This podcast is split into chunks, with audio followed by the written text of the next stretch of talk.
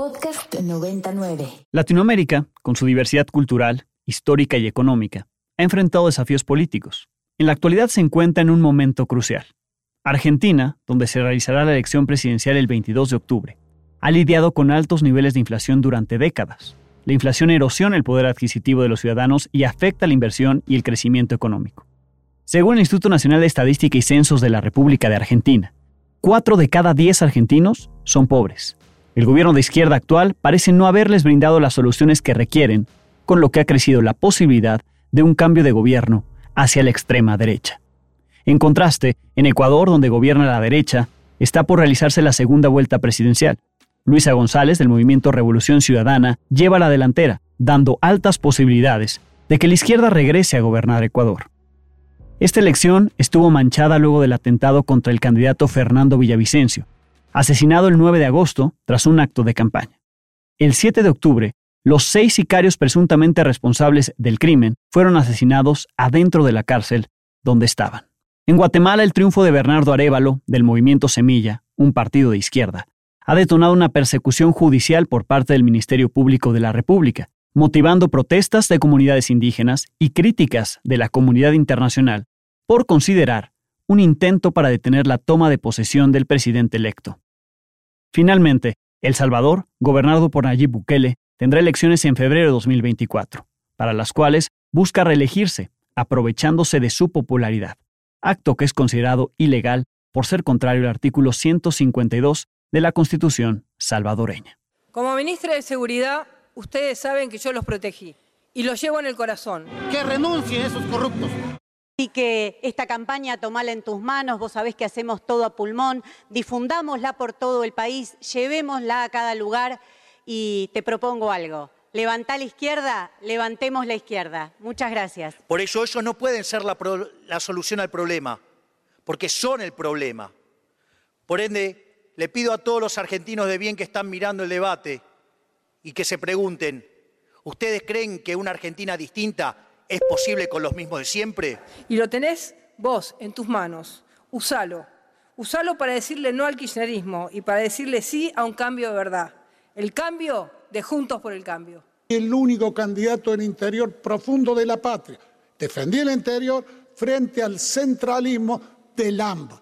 Y les pido que me acompañen con su voto para hacer un país normal y federal. Y lo peor ya pasó.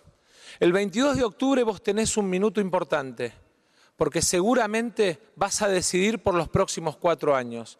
Te pido que vayas sin bronca y odio te pido que vayas a buscar la bandera argentina al cuarto oscuro. Son las voces de Sergio Massa, Patricia Bullrich, Javier Milei, Juan Charetti y Miriam Breckman, quienes aspiran a la presidencia de Argentina y en este último debate hablaron sobre seguridad, trabajo y producción, desarrollo humano, vivienda y protección al ambiente.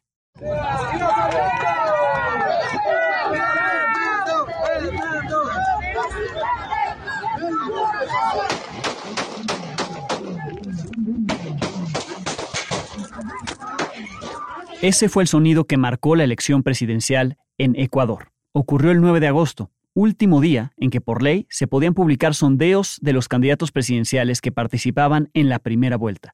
Fue asesinado Fernando Villavicencio, uno de ellos. La puntera en las encuestas, Luisa González, y quien ahora es una de las dos finalistas para la segunda vuelta, suspendió entonces el acto de campaña en el que se encontraba, condenó el atentado contra uno de sus contrincantes. Para la segunda vuelta, el 15 de octubre, Luisa González y Daniel Novoa, ella de izquierda y el de derecha, se disputan la presidencia de Ecuador. De la candidata Luisa González del Partido Revolución Ciudadana de Ecuador sobre lo que ha ocurrido. Escuchemos, por favor. Y por eso, nuestro compromiso de que se investigue quién es el responsable de este asesinato y se llegue hasta las últimas consecuencias con todo el peso de la ley.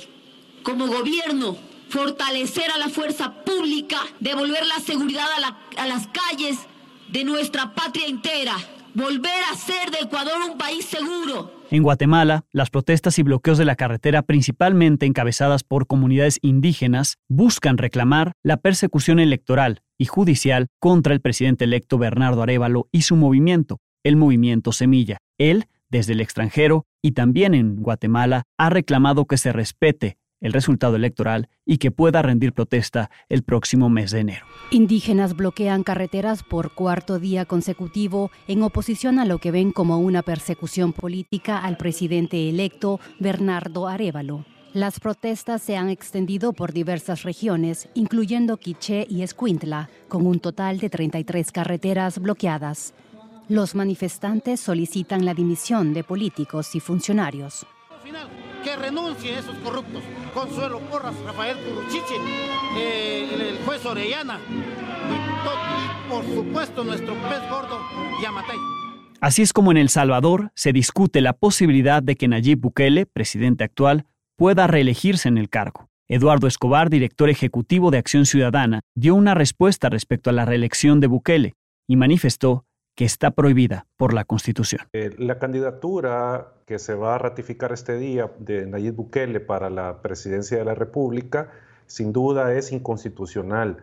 En El Salvador la reelección eh, inmediata está prohibida por la Constitución, tiene varias disposiciones que claramente señalan que quien haya ejercido la presidencia en el periodo anterior al nuevo periodo eh, no puede ejercer la presidencia. Entonces, digamos, en, en términos sencillos, la Constitución no permite la reelección inmediata. Él podría postularse posteriormente, digamos, para el periodo 2029-2034, por ejemplo, pero eh, para este que, viene, que comienza en 2024, sí tiene prohibida eh, el presidente la postulación. Bienvenidos una semana más a Data y Cuenta, soy Alejandro Domínguez y como cada semana hoy tenemos una nueva explicación de lo que es noticia. Ahora para hablar de la situación política de Latinoamérica, donde, como ya escuchamos, hay varios procesos electorales en curso, me acompañan los estudiantes de Storytelling, Reportaje y Microperiodismo de la Universidad Iberoamericana, Ana María Ortega y Pablo Ríos, bienvenidos. Hola, muchas gracias. Hola Alex, gracias. Pablo, tú platicaste eh, con José Ignacio Piña sobre el contexto, la región. Él además que ha trabajado como embajador de México en distintos países, conoce muy bien la región de la cual estamos hablando, Latinoamérica, y el contexto político, económico, social, pero sobre todo de las democracias, ¿no? Cómo ha evolucionado o no la democracia en nuestro continente. Así es, Alex. José Ignacio Piña Rojas, quien ha sido embajador efectivamente en países como Brasil, Panamá, República Dominicana, Cuba, Perú y hasta El Salvador, y quien también fue director general para América Latina y el Caribe en la Cancillería, pues tiene un gran conocimiento basado en experiencia de esta región y en un inicio comenzó por darme una visión general de cómo se encuentra la situación actual de la democracia en América Latina y luego ya profundizó más en hablarme en casos de país por país. Entonces si quieres vámonos con el contexto de la región. Que existen por ciertas actitudes autoritarias por parte de varios gobiernos en la región. Hay también un desencanto respecto a, al desempeño de, de, la mayoría de los gobiernos de nuestra región y existe también una, una impresión, digamos, generalizada de descontento y destitución respecto a los partidos políticos tradicionales. Así es, Alex, eso fue lo que me platicó lo que me comentó sobre el contexto general de la región, ya yéndose eh, más específicamente hacia la situación en Nicaragua, que es uno de los principales países sobre los que habla y donde Daniel Ortega ha gobernado pues sin interrupción, ¿no? Desde el 2007. Esto fue lo que, lo que dijo. Eh, tenemos eh, casos de gobiernos autoritarios, como es el caso de Nicaragua, ¿no? Que después de del triunfo de la revolución sandinista, hoy ha tenido un retroceso enorme, ¿no? Donde se violan sistemáticamente los derechos humanos, aun cuando hubo elecciones eh, eh, recientemente, en 2021, pues estas eh, fueron a todas luces antidemocráticas y desconocidas por la mayoría de los miembros de la comunidad internacional. como todos sabemos, pues el, el, gobierno encabezado por Daniel Ortega y su esposa, pues eh, encarcelaron a muchos de sus oponentes, este, los vetaron, los arbitraron arbitrariamente, algunos inclusive los expulsaron del país. Eso fue lo que dijo sobre este país centroamericano.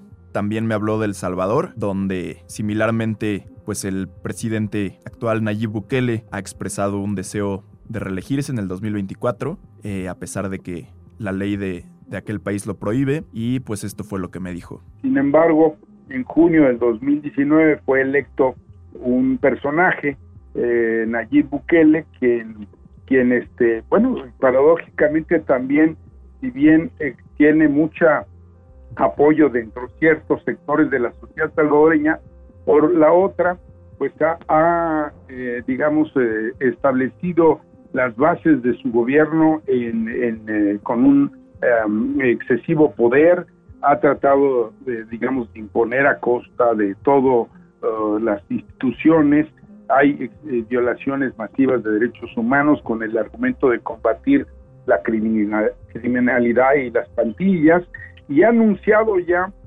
su, su decisión de reelegirse eh, este, contra lo que establece la, la Constitución. Bueno, en contraste con estos dos ejemplos de líderes eh, autoritarios, José también mencionó el ejemplo de Guatemala, donde el reciente triunfo democrático de Bernardo Arevalo en agosto ha sido puesto en peligro por diferentes grupos que pertenecen al gobierno del país y también que vienen de fuera. Hemos observado en las últimas fechas que hay, hay el intento de descarrilar los resultados y el proceso electoral a través de la judicialización de este, de este proceso eh, y además que, que, aparentemente ha sido alentado este, este, digamos, descarrilamiento del proceso electoral desde el oficialismo, desde algunas autoridades, como es el caso de la fiscal general Consuelo Porras y de otras autoridades,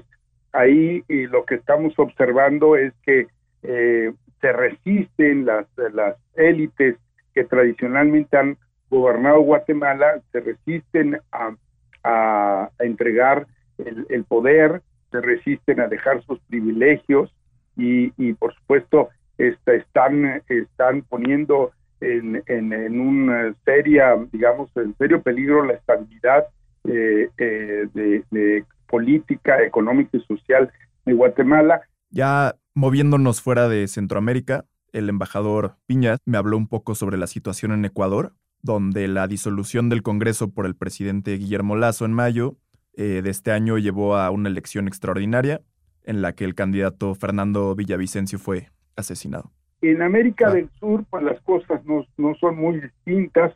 Como todos sabemos, en el caso de Ecuador, el, presidente Guillermo Lazo eh, disolvió el Congreso eh, ecuatoriano en mayo eh, de este año, antes de que, por cierto, el Parlamento dispusiera su destitución por presuntos, digamos, este, cargos de, corrupción. Y bueno, Lazo interrumpió su mandato y llamó a elecciones extraordinarias para completar el periodo constitucional que, concluiría en mayo del 2025. Y como sabemos, ya ocurrió la, primera vuelta, se realizó el, el 20 de agosto, eh, en donde, bueno, el, el proceso se vio eh, muy afectado, manchado con el asesinato de uno de los candidatos, Fernando Villavicencio, quien había basado su campaña electoral precisamente en la lucha contra la corrupción. Así es, y pues profundizando en el tema de Ecuador, el embajador también comentó un poco sobre los actuales eh, candidatos quienes competirán en la segunda vuelta, eh, Daniel Novoa y Luisa González. Cualquiera de los dos que gane, pues va a tener un problema de gobernabilidad porque ciertamente la Asamblea Legislativa del Ecuador va a estar eh, atomizada, va a estar dividida. Todo indica que, digamos, la corriente que sigue al expresidente Correa tendrá mayoría en el Congreso, eh, en tanto que el resto de las agrupaciones tendrán eh, poca, ah, poca representación, lo cual pues va a ser difícil eh, que un candidato como Novoa pueda gobernar este, si no hace alianzas de, de manera adecuada, ¿no? Muy bien, Pablo, pues así lo que te dice el embajador Piña, porque eh, interesante, ¿no? Que él conoce la región y conoce este contexto en el cual se están dando estos procesos electorales bastante complicados, algunos de ellos antidemocráticos, como lo que está ocurriendo en Nicaragua, ¿no? Como lo que probablemente ocurra en Venezuela y lo que apunta ocurrirá en El Salvador, mientras que en otras democracias a pesar de que hay un resultado, como ocurre en, Guatemala, pues hay una afrenta por parte del sistema judicial, de la Fiscalía General del Ministerio Público de Guatemala en contra del partido Movimiento Semilla, que encabeza Bernardo Arevalo, apenas a unos meses de que ya rinda protesta. Así es, y pues hay una variedad de países que tenemos que tener en la mira en este siguiente año, las elecciones, las tomas de protesta. Uno de ellos del que no hemos hablado mucho es Argentina, eh, sobre, sobre el cual mi compañera Ana María Ortega también este, realizó una entrevista. Exactamente. El próximo 22 de, de octubre es la elección eh, presidencial allá en Argentina y tú platicaste, Ana María, con Valeria Valle. Cuéntanos. Sí, correcto. Eh, yo platiqué con Valeria Valle. Em, ella es académica de la Ibero, es internacionalista y tiene un doctorado en ciencias sociales y políticas. Eh, ella es de nacionalidad argentina y vive aquí en México. Y pues hablé un poco sobre el proceso electoral en Argentina y la posibilidad de que un personaje de ultraderecha como Javier Milei gane la presidencia. Con ella hablé del contexto político, económico y social de Argentina. Argentina está, eh, está integrada a América Latina y América Latina lamentablemente es la región más desigual del planeta. En 2001 Argentina sufrió una crisis muy fuerte socioeconómica y eso hizo que la brecha entre ricos y pobres se agrandara muchísimo. El contexto social es un, un, país cada vez más empobrecido, con una grieta, o sea, con una polarización política, social y económica, con una cantidad de personas ricas muy reducida y una, una cantidad de personas empobrecidas cada vez mayor con una hiperinflación muy fuerte, como acabo de señalar, y a nivel político también vemos esta polarización. ¿no? Encontramos em, fuerzas de la ultraderecha y de la derecha versus eh, fuerzas eh, más progresistas, más eh, hacia la izquierda. ¿no? También es importante que estemos informados cómo funciona el proceso electoral y pues aquí nos explica un poco. Para que estas tres personas puedan ganar las elecciones, tienen que ganar con el 45% de los votos o más. Y si no, una otra posibilidad es que ganen con el 40%, pero que le lleven a la segunda persona 10 puntos porcentuales. Eh, Javier Milei 35.3, eh, Sergio Massa, perdón, el oficialista 30% y Patricia Bullrich el 25.9%. O sea que los tres están más o menos cercanos, pero vemos que sí, que la ventaja eh, de Milei es, es realmente... algo que llama la atención. También nos comentó acerca de la llegada de Milei, el fenómeno político y candidato a la presidencia, eh, quien quiere hacer un cambio radical en el país. Y este personaje llega, ¿no? Con, o sea, sin una fuerza política importante, es un partido político nuevo eh, y también lo hemos visto en, el cartel de 2001, la fuerza social, el movimiento social que se formó era que se vayan todos, es decir, todos quienes todos los candidatos y candidatas que forman parte de, digamos, del establishment, ¿no? de, la, de la política, de los partidos políticos. Entonces, em, ante un escenario de, de crisis política, porque el oficialismo no ha podido resolver sobre todo la cuestión económica y social, entonces este candidato obviamente eh, llega con muchísima fuerza. También vemos a veces en algunos casos en, América Latina y en el mundo, donde llegan estos personajes fuera de, digamos, del orden tradicional. Además de esto, eh, menciona que Milley tiene un discurso negacionista, es decir, llega a negar datos de la historia como la dictadura y las cifras de víctimas, y también menciona que tiene un discurso futurista, como que en 20 años Argentina será un país primermundista. Finalmente, Valeria nos detalla igualmente sobre los cambios que podrían enfrentar los argentinos si Milei llega al poder. Por ejemplo, en primer lugar, el tema de, de la dolarización de la economía, si es que la logra. La crítica es que solamente tres países en el mundo la tienen, obviamente aparte de Estados Unidos, que son Zimbabue, Ecuador y El Salvador. ¿sí? Em, recortes, él ha prometido recortes en un montón de cuestiones sociales y de carteras sociales, recortar secretarías de Estado, que en Argentina se llaman ministerios, en grandes temas como la ciencia, la salud, la educación, o sea, que, y sí aumentaría el presupuesto militar. Temas de género, ¿no? como por ejemplo los temas de igualdad de género, la diversidad sexual, eh, eh, la ley del aborto, eh, las bodas de matrimonios, digamos, entre personas del mismo sexo, eso lo eliminaría. Entonces eso sería un cambio social radical. Y además lo vemos esto se opondría, digamos, a la marea verde de América Latina y a todos los cambios en las, políticas de género, de impulsar la igualdad entre hombres y mujeres y, la igualdad de la diversidad sexual. Esto sería un cambio muy fuerte en Argentina. Si personas que ahora tienen 18 años, los que van a votar por primera vez, o 20 años, eh, y están hartos y hartas de la inseguridad. También hay que decir, también esto es muy importante, no lo, lo acentué, pero Argentina obviamente ante este escenario de, de crisis eh, socioeconómica está viviendo niveles muy, muy altos de inseguridad. Eh, también de presencia fuerte, sobre todo en algunos lugares, ¿no? de, de las fuerzas del narcotráfico. Entonces, eh, los jóvenes, y bueno, la juventud, los, las jóvenes y la juventud en general, eh, por ahí se siente tentada de, de, votar por un personaje nuevo, fresco, que no, no, se ve identificado con las fuerzas políticas tradicionales. Ana, pues así lo que te dijo Valeria, interesantísimo para poder comprender lo que pasa en Argentina y este panorama, ¿no? Frente a la elección presidencial que ocurrirá el próximo 22 de octubre. Sí, claro, Alex, eh, pues la verdad eh, fue una plática muy interesante y como vimos nos comentó todo acerca sobre el contexto en el que está viviendo Argentina. Perfecto. En los próximos días seguramente quienes nos escuchan se estarán enterando de los resultados, cómo quedaron allá en esta segunda vuelta en Ecuador, que se realiza el 15 de octubre, pero también en este eh, proceso electoral por la presidencia de Argentina el próximo 22. Por lo que nos dice Valeria, ninguno estaría alcanzando ese 45% de los votos necesario para ganar, para convertirse en el próximo presidente o presidenta de Argentina y tampoco tendría 10 puntos de ventaja frente a sus contendientes. Veremos qué ocurre, por supuesto. Lo estaremos comentando seguramente en otro episodio ya con resultados de cómo queda el mapa electoral, el mapa de eh, presidencial de la región Latinoamérica, en la cual, por cierto, está México. Estamos en medio de un proceso electoral y el próximo mes de junio de 2024 tendremos elección. Gracias, Ana María. Pablo, muchísimas gracias. Gracias a ti, Alex. Gracias, Alex. Y gracias a ustedes por escucharnos como cada semana. Los invitamos a que se suscriban, califiquen este y los demás episodios que ya están publicados en todas las plataformas a las que Ibero 90.9 tiene acceso. Este podcast es posible gracias al equipo que conforman Leonardo Cepeda, Esther Cherem, Bruno Correa, Miranda Gómez, Farideh Lu, Mariana Hernández, Patricio Mazana, Ana Ortega, Marcela Ortiz Mena, Valentina Pulido, Alejandro Ramírez, Pablo Ríos Camarena y Paula Simón, y también al gran equipo de Ibero 90.9, sobre todo Daniel Maldonado, Rox Aguilar, Daniel Díaz y Aldebarán de Ibero 90.9, tanto en información como en producción. Los esperamos en el siguiente episodio, donde tendremos una nueva explicación de lo que es noticia.